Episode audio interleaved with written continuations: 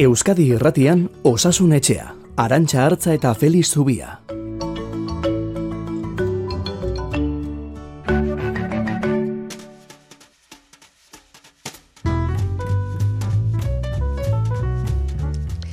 Osasun gintzari lotutako gaiak datoz orain bai Euskadi Irratian karte terapia, COVIDaren inguruko zuen kezka eta azken orduko albisteak, ospitaletan gaixoen loa zaintzeko Bartzelonan egin duten esperientzia, eta albaldin badugu saiatuko gara gainera azaltzen, urtebete arteko aurrek buruko odol jarioa izan eta ze ondorio jasan ditzaketen gerora ikusmenean. Gaur, iraiak hogeita bost, ikusmena ez, baina entzumena kontutan hartzeko egun hoietakoa dugu, pertsona gorrak euren aldarrikapenekin ari dira gorren eta zeinu hizkuntzaren nazioarteko egunaren inguruan. Gainera, ataksiaren nazioarteko eguna da, eta farmazilariena ere bai dendenak osasunari lotuak. Egun onda izuela denoi, eta mil esker osasun etxera urbildu zareten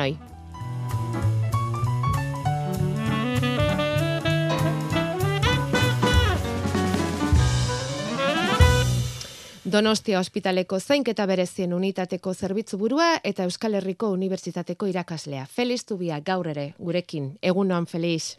Egunon. Eta eskerrak hemen zauden. Galdera asko dauzkagu eta.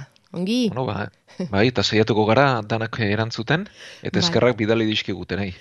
Ai, aurrena em, galdetu nahi genizuke ataksiari buruz bi hitzetan gaur omen da ataksiaren nazioarteko eguna eta bi hitzetan azaltzerik badaukazu zer den hori?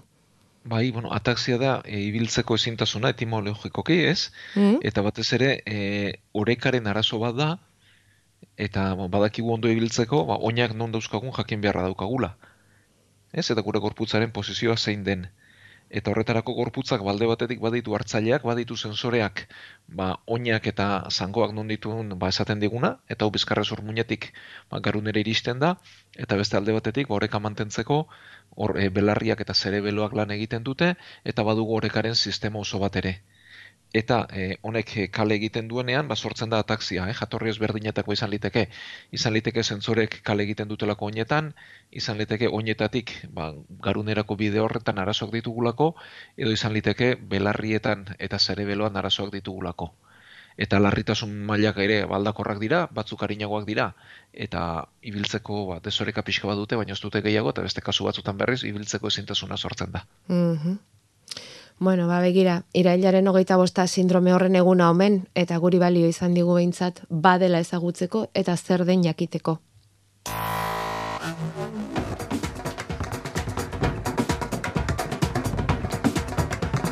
Osasunetxea abildua eitb.eus. Bueno, eta gaurko saioan, eh, hasiera hasieran eta aurreko astean agindu genuen bezala karte terapiaz arituko gara. Alemaniako ikerlari talde batek terapia hori aplikatu die lupusa zuten hiru gaixori, lau emakumezko eta gizonezko bat, eta emaitza oso onak lortu dituzte.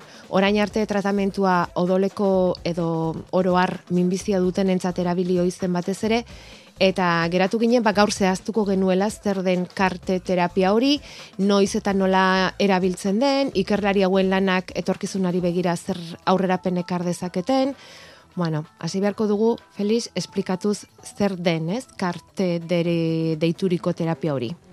Bai, bueno, berez laburdura bada, eta bueno, adierazten duena da, e, teleinfozituak eraldatu egiten direla, eta gero gorputzean sartu. Bueno, ikusiko dugu, e, guazen pixka bat kokatzera kontua. Mm. Orduan, berez, minbiziaren aurkako tratamendu gixan sortu zen, eta erabiltzen da, e, oraindik ere oso hasieretan dagoen e, tratamentua da, Eta bueno, e, minbiziak duen arazoretako, arazotako bat edo zalantzetako bada, ea nola ies egiten dion e, gure sistemari, ez? Minbizian zelula txarrak dauzkagu ugaltzen kontroli gabe, egia da, baina zelula hauek duten beste ezaugarrietako bada, ba, gure defentzei immunitateari ies egiten dietela. E, berez, pentsatzen da zelula txarrak askotan sortzen zaizkigula gorputzean, eta gure defentzek bat ematen dituztela eta galarazi egiten dutela minbizi bat garatzea. Bai. Eta adibidez, iesa dutenek, ba, minbizi askoz gehiago izaten dute horregatik.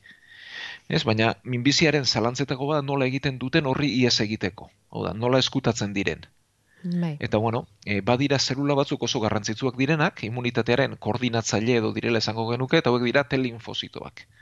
Eta hauek egiten dutena da, zerbait arrotza atzematen baldin badute, hori hartu, erakutzi, eta gainontzeko defentzak aktibatu horren kontra. Hau da, e, gure defentzak batzuk orokorrak dira edo, hori immunitate natural esaten diogu, baina gehienetan immunitatea bideratu izaten da, espezifikoa izaten da. Eta egiten duentena da gure defentzek da, lehenik eta bain arrotzori atzeman, hauek erakutze egiten dute telinfozito hauek, eta telinfozito hauek gainontzeko denak aktibatzen dituzten martxan jarri daitezen. Horregatik esaten zenuen koordinatzaileak, ez? Hori da. Vale. Orduan, kart terapian zer egiten da? Ba, pazienteari bere odola e, e, eraguzi, modo, bueno, filtratu, Mhm. iragazi, e, kateter lodi baten bidez bere odola hartu, eta makina baten bidez telinfozitoak kendu. Eta gero, da, bereak ditu telinfozitoak. Eta gero, telinfozito hauek eraldatu laborategian, eta minbizi jakin baten zatitxo bat jarri ezagutu dezaten. Eta gero berriz gorputzera sartu, eta koordinatzaileak martxan jartzen dituzte gainontzeko defentza guztiak, ba, ezagutu dezaten minbizi badagoela hor, eta minbizi horri kontra egin diezaioten. Ja, ez zi bezala egiten dira, ezta? Hori da, egiten dena da koordinatzaile hartu, koordinatzaile hori eraldatu, Mhm. erakutzi minbizi hori txarra dela, eta beraz ezin duela eskutatu eta horri kontra egin. Ja, lezioa ematen zaio, eta gero berriro gorputzera sartzen dira, lan hori egin dezaten. Hori da. E, horrek eskatzen du, ba, linfozituek eraldatuak daudenez, gure defentzek ere atzematen dute hori ez dela Aha. Eta orduan kimioterapia harin baten bidez e, galerazten da hori. Da, karterapiak berekin dakar, kimioterapia harin bat erabiltzea ere, telinfozitoiek onartu daitezen. Eta baditu bere arriskuak ere, edo bere albondorioak ere. E, alde batetik, ba, batzutan garunean erantzun desegokiak edo sortzen dira, eta gero e, beste batzutan erantzun inflamatorio bat edo sortzen da.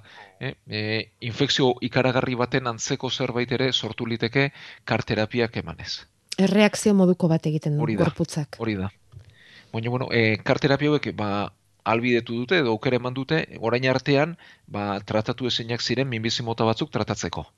E, batez ere hematologikoetan hasi dira, eta esperientzia gehien hor dago, leusemietan, linfometan, mielometan, Odolari lotutakoetan. bai, baina gero ora beste minbizi mota batzuetara ere zabaltzen ari dira.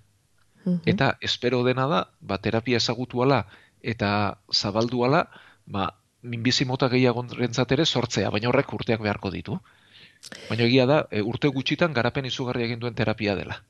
Kasu honetan aipatu dute Alemaniako hauek e, ikerlari hauek lupusa aztuten Bai. bost pertsonekin aplikatu dutela. Hori da. Hori bigarren atal batean azalduko dugu, baina lehenik Ah, eta bale. behintzat minbiziaren kontra, Minbiziarena, bale. Vale, eta honek dakarren beste Bai. arazo horretakoa da presioa. e, tratamendu oso garestia da, e, pazienteko irureun mila eurotan hasi ziren, bueno, e, Espainiar estatuan Bartzelonan dago esperientziarik gehien, Bartzelona lortu dute larogeita mar mila eurotara geistea ere. Eta gero lortzen ari dena da, geroz eta gehiago da, albondori horiek murriztea, esperientzia gehiago izatea, e, pazienteak ondo hautatzea, hau da, hau, e, hau jasateko ere osasun puntu bat behar da, ez? Hau da, Ja. terapia bera ere gogorra da, eta bueno, ba, guzti hau hobetzea, e, kimioterapia erin horrentzako botikak ere egokitzea, hau da, urte gutxitan asko garatuko den terapia bada. Eta berez, kimioterapia bat baina askoz ere albondorio gutxiago dituena. Naiz eta izan badituen, eh? Bai, bai. Baina em, esan duzunagatik eramangarriagoa litzateke Eramangarriagoa gaixoarentza, litzateke, gaixoarentzat, eta gero? Eta et- Ondo funtzionatzen baldin badu, askoz Bai. ere eraginkorragoa. eraginkorragoa ere, bai, bai, bai, bai. Ondo funtzionatzen badu. Baina ikerketa fasean dago. Eta orduan beti Eh, ezingo bueno, da... aplikatzen ari gara, bai, baina- lanean ari gara, baina da. berria da. Bai, Hau da, medikuntzan e, ikerketa eta aplikazioa askotan batera, batera doaz. doaz, noski, bai. Ez, orduan, e, Mm. lehen aplikazioak egiten ari dira, lehen urteak dira, e, orain artean zentro jakin batzutan bakarrik egiten zen, eta bueno, ba, Donostia ospitalean, gure ospitalean espero dugu irailetik aurre, horrekatu irailean gaude, urriatik aurrera astea. Ah, bai, Bai, urrian hasiko Bueno. zarete. Mm, bai, horretan gaude, e, prestatzen ari gara geu ere, bai, eta bueno, ba, espero dugu, aste gutxitan, eta aste gutxitan da bi hiru astean honekin astea. Bueno, Bueno, eta eta guk, lupusa guk itxoin baina, itxoin guk espero dugu azten zaretenean, eta mm, esan ahal denean, esango diguzula zer moduz doan, karterapia horren esplikazioa, e, aplikazioa, hemen, donosti ospitalean. e, egiturak antolatuak dauzkagu, Mhm, batez ere hau hematologoen lana da, baina gero badira atzetik gatozen zerbitzuak ere, mhm. ez, hau da, okertuko balitz, adibidez, gauz hartuko ginateke, baina, bueno, laborategia behar ditugu, neurologoak behar ditugu da sare oso bat eskatzen bai, duen. Bai, bai. Ez, prozesu bada, guzti hori antolatua daukagu, oraindik ere lehen pazienterik ez dugu izan, eta bueno, ba, izaten dugunean e, horren berri emango dugu hemen. Baina hau zuentzat ere oso baikorra izango da, ez? Eta bai. eta ilusionantea eta bai, bai, prestaketa hoiek egin alizatea eta bueno, erronka bat, ez, Felix? Bai, eta bueno, ba, orain artean behintzat horrelako paziente askori ezin zitzaien ez errezken eta orain zerbait eskentzeko aukera da. Hmm. Gero paziente hauek kanpoko zentrotara batez ere Barcelonara bideratzen genituen, ba, hori ere gainditu eta geu egiten astea, ba, guretzat erronka polita da, eta itxaropena ba, irekitzeko modu bat, ez, paziententzat, etxekoentzat hmm. eta ingurukoentzat. Vale. Bueno, kontatuko diguzu, kontatu eh, alden einean esan dugun bezala. Eta orain, beste, beste parte bat, lupusarena, azaldu nahi zenuen, edo, bueno, gaitz, eh, bai. agian immunologikoak dituztenei aplikatzen zaiela, ez da? Hmm. Orduan, eh, karterapia hauek hasi direna da, beste erabilera batzuetarako ere, ba, bideratzen. Orduan, lupus eritematoso sistemikoak gaitz autoimune bada, eta orduan, defentzak erotu egiten direla esango dugu. Eta defentzak bereiek immunitateak gure gorputzari erasotzen dio. Ez? Batez ere, lotailuei, e, kolagenoari edo entzat eh, gorputzaren euste sistemari eragiten diote, eta e, lupus maila ba, oso ezberdinak daude. E, larrua salari eragiten dio, eta batzuetan larrua saleko gaitza bakarri da, gehienetan larrua zalaz aparte giltzadurei ere eragiten die, emina eta unditua sortuz, eta ibiltzeko ezintasuna, eta agerraldi moduan ba, agertzen da, ez, e, lupusa duenak ba, bolara onak ditu, eta gero okerraldiak izan hori ditu. Eta gero, e, badira kasu oso larriak ere, eta lupusak erason, erazan diezaioke, ba, giltzurrunari, garunari, birikei, ez, hauek dira benetako kasu larriak. Orduan, e, zer egin da? Ba, badakigu edo aurkitu da, e, lupusaren akatzan on dagoen. Hau da badakigu ze linfozito diren erotu eta txartzat aurkezten dutenak gorputzaren atal normal bat litzatekeena. Hori da lupusaren oinarria, ez? Dai. Hau da, e, normala dena eta gorputzaren atal normal badena, molekula normala dena, txartzat hartzen du, eta kasu honetan immunitate aktibatzen da horren aurka. Bai. Eta orduan zer egin da? Ba, kart terapiara biliz, linfozito txar hauen aurka gure linfozituak bideratu. Hau da, defentzak defentzen aurka bideratu. Erotutako defentza bai. horiek desegiteko gure defentzak erabili. Orduan, e, claro, kasu oso larriak behar dira, ez? Hau da, e, lupus kasu gehienak harinak dira, e, batzuk e, botika gutxirekin kontrolatzen dira, edo kortikoide pixka batekin kontrolatzen dira, eta pentsak karterapia zer esan dugun, ez? E, gorputzeko linfozituak atera behar direla, kimioterapia man behar zaiola, eta gero jarri, ez? Orduan, e, boskazu izan dira, eta kemioterapiak konpentsatu behar digu, gaitzaren larritasuna, eta konpentsatu behar digu, botiken erabilera, ez? Beraz, kasu larrienetarako bakarrik erabiltzen ari dira lupusean. Vale. Egia da, boskazutan erabili dela, eta lortu dena da, gaitza sendatzea. Sendatzera ino. Bai, edo bueno, sendatu, ba, itz bueno, behintzat, bai, bai, bai, baina, bai. Lortu dena da, agerraldirik ez izatea, eta botikarik, edo botika oso gutxirekin, gehiago ez izatea. Ja bueno, boska zu dira. Bai, ez da asko, baina, baina bostetan emaitza honak lortzeak zerbait esan ere esan nahi du. Baina e, hori da ez, e, begiratu behartzaio gaixotasuna eta erremedioak e, ze proportziotan bai. dauden ez. Hori da ez, ikusi behar da gaitza zein den, erremedioak ze ondorio dituen. Bai. Eta, bueno, ba, hau zabalduko da, edatuko da, e, lupusan edatuko da, eta honek egiten duena da, beste bide bat ireki, beste gaixotasun autoimune askotarako ere erabiltzeko, ez? Bai, bai, bai. Lupusa zera hitz egin izan dugu behin baino gehiagotan gure saioan, badira, eh?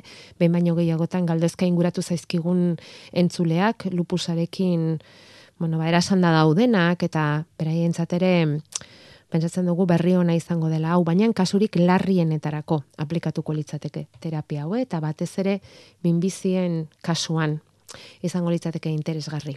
Bueno, urrian hasiko dira Donostia ospitalean hau aplikatzen eta horretan gelditu gara Felix, eh? Aurrerantzean ere emango digu segurazki honek izpidea eta momentuz gaur eman dizkiguzun ar, argibidekin nahikoa dugu beti esaten dugun bezala, ba entzuleek zalantzaren bat edo izango balute, ba lasai asko hartu denbora, idatzi edo erantzun gailuan utzi mezua eta berreskuratuko dugu gaia.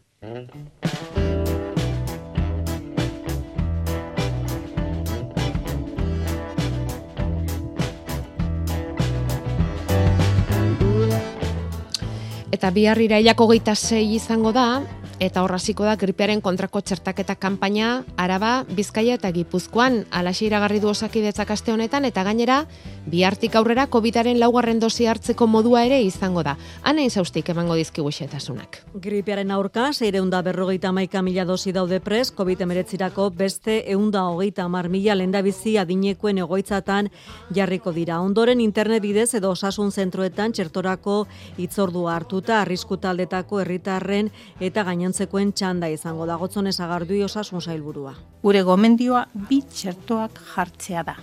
Txertua da daukagun tresnarik eraginkorrena bai gripiari zein COVID-19 aurre egiteko. Zagardu izailburua txertoak hartzeko eta musuko erabiltzen jarraitzeko gomendioa luzatu die bereziki arrisku taldetako herritarrek. Nafarroan ere bihartik aurrera ezarriko diete gripearen kontrako txertoa egoitzetan direnei eta gainerako iberri zurriaren amarretik aurrera SMS bidez jasoko duten itzorduaren arabera. Aurtengo gripearen inguruan nabarmendu beharreko ezer, Felix, aurreko astean esan genuen azaparte? Bueno, ba, batez ere etorriko dela, ez? E, orain arte COVIDaren aurkako neurriak murriztu zuten, neurriak kendu ditugu eta ia ba, erabat ezabatu, eta beraz etorriko dela, eta ba, garaian edo txerto hartu beharra daukakunok, ba, hartu dezagula. Bueno, eta hemen aurreko astean aritu baikinen COVIDaren kontrako txertoaz eta maskararen kontuaz eta babesten jarraitu beharrote dugun ala ez dugun eta gai hauek ekarri dute alako uolde txiki bat entzulen aldetik, eta bueno, oiei errepaso txiki bat egingo digu, entzulen mezuei, osasun etxean, oiek oso importanteak bai ditugu, zuen mezuak alegia. Batek dio oso adinekoak diren gurasoekin bizi dela, orain arte ustez behintzat ez dugu koronavirusik harrapatu, Eta gaitza etxera ekarriko ote dudan beldurrez, oraindik ere leku itxietan musukoa erabiltzen dut, lantokian, dendetan, igogailuetan eta barretan, eta ezinbestekoak ez ditudan gauzetarako ez naiz leku itxietan sartzen. Adibidez, musukoaren derrigortasunak endu zutenetik ez naiz zinemara joaten, ezpaitu taretoan musukoa jarrita duen ikusle bakarra izan nahi. Eta galdera da, Felix. Nire lekuan egonezkero, zuk zer egingo zenuke. Berdintxu jarraitu, neurriak arindu, zelengo igandeko saioan, pertsona zaurgarrienak orain arte baino beto babestu beharko genituzkela esan zenuen, bueno, ala unortu nizun behintzat, ze neurri proposatuko zenituzke. Eta bukaeran dator eskerrona, eskerrik asko egiten duzuen saioaren gatik, azalpen argiak eta era atseginean kontatuak, eta euskeraz gainera. Ba, mila esker, Eta ez da bat ere erantzun errezeko galdera, ez? E, badakigu pandemia murriztuko dela eta desagertuz joango dela, ez? Eta olatuak geroz eta txikiagoak izango direla, baina gaitza egon hor dago. Eta badakigu orokorrean ba, neurriak e, iakentzera ino iritsi garela, ez? Eta neurri oso gutxirekin gaudela, eta egia da, ba, babestu behar ditugunak, adinekoak, eta immunitate arazoak dituztenak e, direla, ez? Eta kauza da, horrelako bat etxean duenak zer egin. Bueno, e, nik uste, entzule honek planteatzen duenak, ba, zentzu guztia duela, gauza da horrek ere, gure bizitza mugatzen digula eta murrizten digula, ez? Eta bizitzeko, ba, eskubide ere badugula. E, izango dira da, olatua, e, zazpigarren olatua esan zaion hau ere bukatu da, eta laizte erudazkenean izango dira beste olatu berri baten, bueno, arrastoak behintzat, edo izango dugu, aurreko baino txikiagoa, baina izango dugu. Beraz, e, etxean horrelako bat duenak zer egin, bueno, ba, oreka bilatzea da kontua eta oreka ez da erraza. Hmm. Ez? E, hor, babesteko garbi dago erabili behar den musuko mota FFP2 motakoa dela, hau da besteak, guk besteak eskutzatzeko dira, baina geu kutzatu ez gaitezen, eta etxera sartu ez dezagun FFP2 motakoak e, behar ditugu. E, toki itxietan erabili beharko genituzke, eta gauza da horrekin, ba, bizi kalitatea zein gertatzen zaigun guri eta nola gertatzen zaigun guri, ez? Bai. Et, eta ez da erantzun errezeko kontua. Batez ere, mm, individualki egiten denean ez daukalako horren besteko eraginik, ez da? Hau egin beharko genuke era zabalagoan, ez? E, bai. emaitza hobeak izan. E, aurreko astean aipatzen genuenean, ba, adineko pertsonak eta zaurgarrienak ba, besteko alegin handi hau egin beharko genukela, nik uste dut ari zinelea, esaten hau, era zabalagoan egin beharko litzatekela, ez? Bai, eta kolektiboagoan, eta gero ez, ba, pertsona bakoitzaren gan, hainbesteko karga edo hainbesteko erruri gutzi, ez? Egin egin liteke, era individualean, bai. baina emaitza, igual ez da ainona. Ahal egin guztia eginda ere, virusa etxera sartu dezakezulako, ez? Hori da, eta gero, e, askotan neurria jartzen ditugu e, pertsonaren gan, edo, eta hmm. nik uste antolakuntzaren gan ere, e, garrantzia hondigoa jarri beharko genukela, ez? Hau da, bai. hor daukagu aireztapenaren kontua, hor hmm. daukagu zeo bin neurgailuak erabiltzaren kontua badiru di hortaz astu garela, ez? Bai. Eta, honi uste, nire besoa eta tortik zioan gehiago, ez? Bai. Hau da, espazio itxi hoiek neurtu behar ditugu, zeo bin neurgailua jarri behar ditugu, ez? Bai. E, goazen aireztapen egokia dela ziurtatzera, eta aire zabalean edo toki e, irekietan egin litezken gauzak bertan egin eta ez toki itxietan, ez? Mhm. Hori zen, mentzat neuk emanen nuen mesua. Bai, bai. Eta gero, ba, norbanakoaren gan, ba, hor dago kontua, ez? Hau da, e, egia da, adibidez, e, zine batean kutsatzeko arriskurik baldago, bai, baina ez da inbestekoa, ez? E, zine handia baldin bada eta ondo e, aire estatua badago, hori da koska, ez? Mhm. Baina, e, areto handi batean, ez? E, kutsatzeko arriskua txikia da baldin eta aldameneko justu espaldin badu, ez? Ja, ja. Hor, e, hori zenbateraino dagoen prest bere bizimodua murrizteko, ez? Bere, bere, hori da. Bai, hori da, hori da neurtu beharrekoa, bai. Aireztapenari buruz beste entzule batek esaten zuen ados esan duzuenarekin, aireztapenari garrantzia nego eman beharko litzaiekela, baina ez esan gero lantokietan, tabernetan eta barretan hotz egiten duela, eh? Ez dinda aireztapena berokuntzarekin konpentsatu, hori energia xautzea da zenbat ba, buru hainbat aburu daude hemen Feliz zenbat buru hainbat aburu. Eta gero e, bueno ba maskara erabiltzari buruz eta garraio publikoetan maskararen derrigortasuna ezabatzeko eta bueno ba hor era askotako iritzei jaso ditugu. Badira e, bueno ba garraio publikoetan maskararen derrigortasuna ezabatza eskatzen dutenak baina badira esaten dutenak trenean geroz eta jende gehiago dela eta geroz eta maskara gutxiago ikusten dela. Eta eta horrek ere pixka bat beldurra ematen duela eta beste batek dio naturaltasun oso ikasi beharko genukela sintomak izan da maskara erabiltzen Japonian beti egin izan dutela hori adibidez eta mezu hori erakundetako arduradunek zabaldu beharko luketela eta kanpaina potente bat egin ideia horrekin Ba, hau adibidez nik uste etorri zaigun aldaketetako badela eta naturaltasunez egin behar genuken zerbait dela entzuleak dioen moduan, ez? Mm. Hau da, nik sintoma baldin baditut eta ba, mukiak eta estula baldin baditut, ez dakit zein virus izango den, baina ona ez da izango, mm. eta neuk jantzi beharko nuke musukoa, ez? Bai. Eta gutxienez horrelako, ez, toki publikoetan eta kutsatzeko arrisku eh, handi xamarra dagoen tokietan jantzi, ez? Hori da. Hala ere, eh, garraio publikoetan maskara derregorra zibili behar horrek ez dakit egunak oso kontatuak ezote dituen, Feliz, ze badago bai. badira dagoeneko lau erkidego maskara kentzaren alde azaldu direnak. Bai, eta esaten dutenak, ez? Hemen ere badago nola biteko kontra esana, ez? Hau da, e, garraio publikoa berez, ba, datoki bat aireztapen nahiko eskasa duena edo murritza duena, eta jende asko pilatzen dena, ez? beraz hor musuko eramateak badu bere zentzua. Gauza da hor bakarrik egiteak, ba baduela kontraesanetik asko, ez? Hau da, e, nik kafetegi batetik nator, kafetegian ezar gabe bili naiz, behar bada anain beste jende dago edo gehiago, eta gero garraio publikorako jazten dut, ez? Orduan, e, nik bi jarrerak ulertzen ditut, ez? Hau da, edo danean edo ez arrez esaten duenak, eta zergatik nik bakarrik, mm. baina benetan arrisku puntu bat ere bada eta mantendu beharko genuke, ez? Mm. Horregatik diot, berez e, plangintza kolektibo baten barruan nik uste maila minimo bat oraindik ere mantendu beharko genukela ba guztiz desagertu bitartean, eh? Bueno, mm, bestela, eh, esan behar dugu, ba hori, e, lau erkidego badirela mm, garraio publikoetan eta maskara derrigorre zibili behar hori kentzearen alde azaldu direnak, Madrilez gainera Gaztela Leon, Galizia, Asturias eta Nafarro ere ari dira hori eskatzen, momentuz erabaki finkorik ez dago horren inguruan gobernuen aldetik, ez da datarik ere erabaki horren inguruan ez daukagu jarrita, baina etorriko da eta kontatuko dizuegu.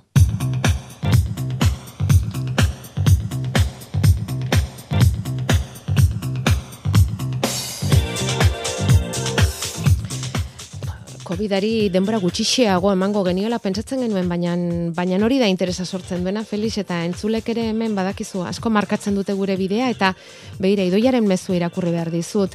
Berak dio trasplantatua dela, hiru txertu hartuta dagoela, irailaren bederatzean emon nuen positibo dio antibirala jarri zidaten hiru dosi, sintoma larriak pasau diez eta orain aur sentituten naz oraindik positibo naz, ama bosgarren egunez positibo, laugarren txertu hartu behar dut, noiz?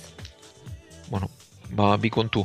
E, bat da positibo izate oraindik ere gertaliteken zerbait eta ikusi dugu eta ba, askotan positiboak e, egun gehiago ere irauten ditu, baina horrek ez du esan ikutzak garenik eta beraz e, ba, gaitza aurrera badoa eta harintzen baldin badoa, ba, listo. E, galdera oso ona da, berez e, gaitza pasa baldin badugu eta aurrez txerto hartu da baldin bagude, imunitate hori imunitate misto esaten zaio, ez? Txertoarena eta naturala. Eta imunitate hori oso ona da. Beraz, e, laugarren dozi bat beharko luke, bueno, ba, zentzuzko analitzatekena da, horrelako kasu bat balitz, analitika batekin eta neurtzea benetanea imunitate naturala baduen ala ez duen, eta baldin badu, ba, mantendu eta ez txertorik hartu ez. Da, berez, gaitza pasata, ba, zei sortzi astetik aurrera hartu hartu liteke. Orain hartzak ez luke zentzurik, zei sortzi aste pasata hartu hartu liteke. Beharrezko alda, ba, berez analitika horiek e, azalduko lukete immunitatea sortu duen ala ez duen sortu, ez?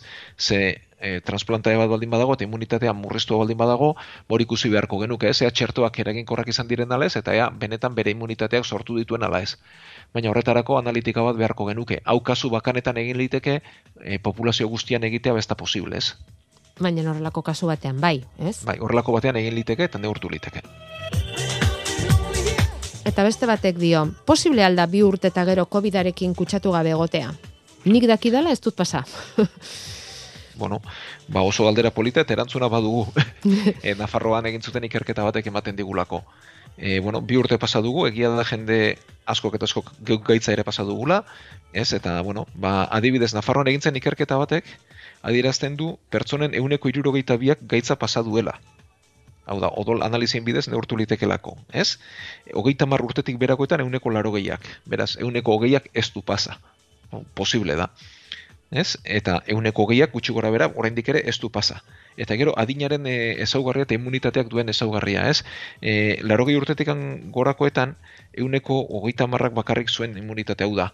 Euneko laro gehiak hogeita urtetik berakoetan, eta laro urtetik gorakoetan, euneko hogeita marrak bakarrik e, egia da adineko gutxiago pasa dutela, baina koskau handi egia da, ez?